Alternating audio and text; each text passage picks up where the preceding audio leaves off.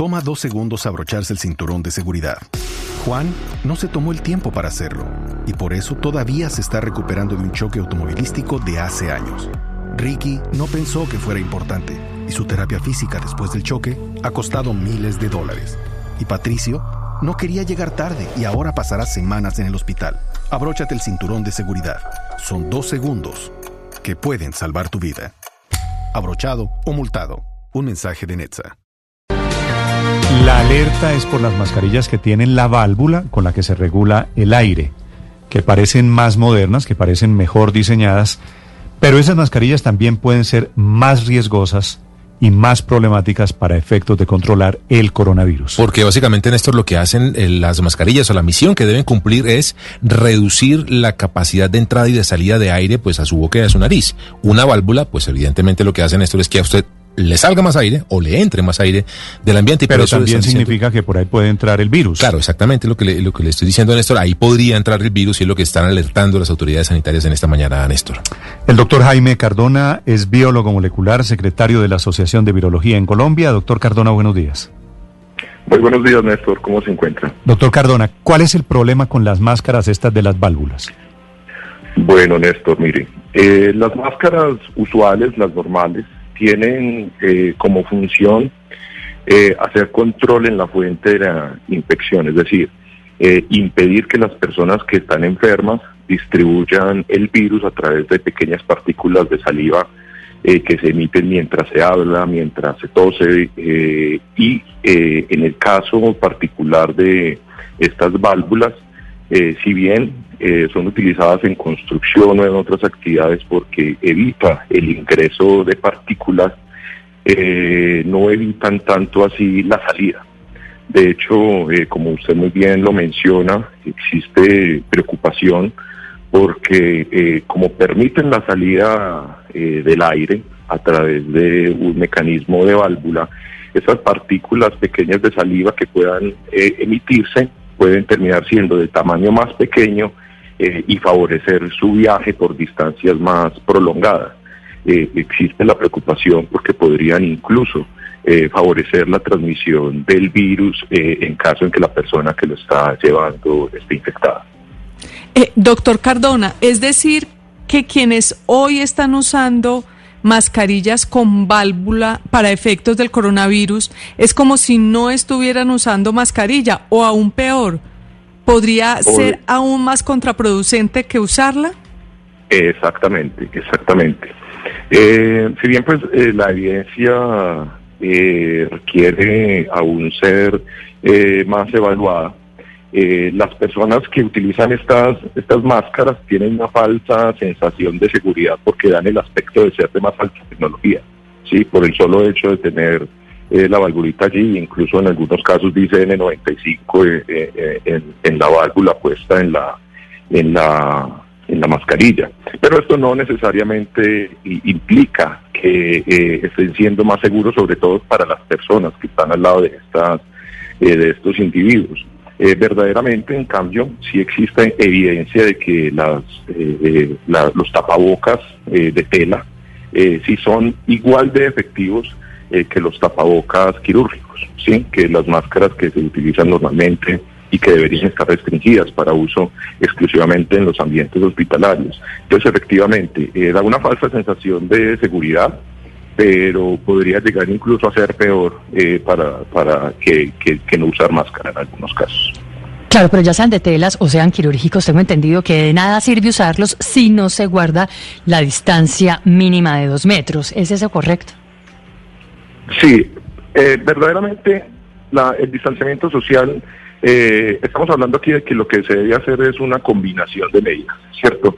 Eh, una medida aislada es mucho menos efectiva que la suma de múltiples medidas. Eh, los, los tapabocas, a pesar de usted tenerlos puestos, usted debería procurar mantener el, el, distanciamiento social. Están especialmente recomendados y de acuerdo a, la información que provee ese en circunstancias particulares en las que el distanciamiento eh, social no sea posible de conservar, pero estamos hablando de que eh, a pesar de tener un tapabocas, las demás medidas deberían de seguirse implementando.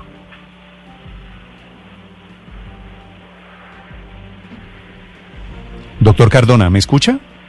Sí, sí, Néstor. ¿Me escuchan ustedes? Sí, sí, sí, señor, se me cortó, se me cortó ahí brevemente. Quería hacerle una última pregunta. En general, ustedes, los, los virólogos, sienten que estamos hoy en el pico de la pandemia, doctor Cardona? Bueno, Néstor, eh, mire, esta es una situación altamente impredecible, ¿sí? Eh, podríamos estar pensando eh, que estamos en el pico de la pandemia, pero el hecho de que estemos en el pico de la pandemia eh, no significa que podamos relajarnos eh, en algunos meses. Eh, puede terminar pasando, como ha ocurrido en otros países, que si bien hubo un pico, que al principio fue que llegó de una manera más lenta y que no fue tan alto como, como se esperaba, después de que la situación se relajó en estas comunidades, ocurrió un segundo pico que tuvo la particularidad de ser más alto. Entonces, eh, eh, de hecho, si uno revisa cómo se ha comportado la enfermedad en múltiples países, eh, tiene la sensación de que esta no tiene techo, de que esta situación no tiene techo y que tan pronto se relajan las medidas, en ese mismo sentido los casos tienden, tienden a aumentar con todas las implicaciones que esto trae, el mayor número de muertes, ocupación de camas, ocupación de camas en UCI y, y, como el direccionamiento de todas las medidas de salud a tratar solo eh, este problema del coronavirus, que además también va a tener muchas implicaciones en salud pública. Sí, doctor Cardona, yo tengo en mis manos uno de esos tapabocas, de esas mascarillas con válvula, y trato de entender por qué son menos seguras. Digamos, tienen el cierre adecuado y tienen un filtro que se pone entre la mascarilla y la tapa, digámoslo así, si lo hacemos gráficamente. ¿Por qué eh, no permite tener la misma seguridad, por ejemplo, que un tapabocas de tela? Muy bien, esa es una muy buena pregunta. Y el motivo es justamente la válvula, ¿sí? Eh, porque la válvula impide eh, el ingreso de aire, es una válvula unidireccional, impide el ingreso del aire, pero no impide la salida. Los tapabocas, el, mayor peso de la evidencia de la utilidad de los tapabocas está sobre todo, como lo mencionaba al principio, en el control de la fuente de la infección. Es decir, eh, son especialmente útiles para que la persona que está enferma no distribuya la, enfermedad. ¿sí? Eh, en las personas sanas y evitar la, infección, si bien por lógica uno diría también son útiles, allí hay menos evidencia de que, de que funcione. ¿sí? En el caso de las mascarillas con válvula, como la válvula es unidireccional, la salida del aire está permitida. Entonces una persona que esté infectada, que sea asintomática, que además sabemos que existen muchas personas eh, asintomáticas, lo que nosotros vemos en los reportes diarios de los servicios de epidemiología son solo la punta del iceberg. Eh, entonces tenemos una gran cantidad de personas asintomáticas distribuyendo la infección una vez tienen este puesto, este tapabocas, el aire puede salir. ¿Cuál es el problema? Que cuando el aire sale a través de esta válvula, eh, la, hipótesis, y es de allí donde viene la preocupación, es que el material particulado de la salida, las, pequeñas goticas de salida que pasan a través de la válvula, podrían volverse incluso más pequeñas, ¿sí? entre comillas aerosoles, llamémoslos así. Y estas partículas que son más pequeñas pueden viajar una distancia mayor en el aire. Entonces podría incluso incrementar la infectividad de los pacientes que estén infectados o las personas asintomáticas que estén infectadas. Desde la Asociación de Virología de Colombia, el doctor Jaime Cardona. Gracias, doctor, por acompañarnos esta mañana. Gracias a ustedes, Néstor. Hasta luego. 946.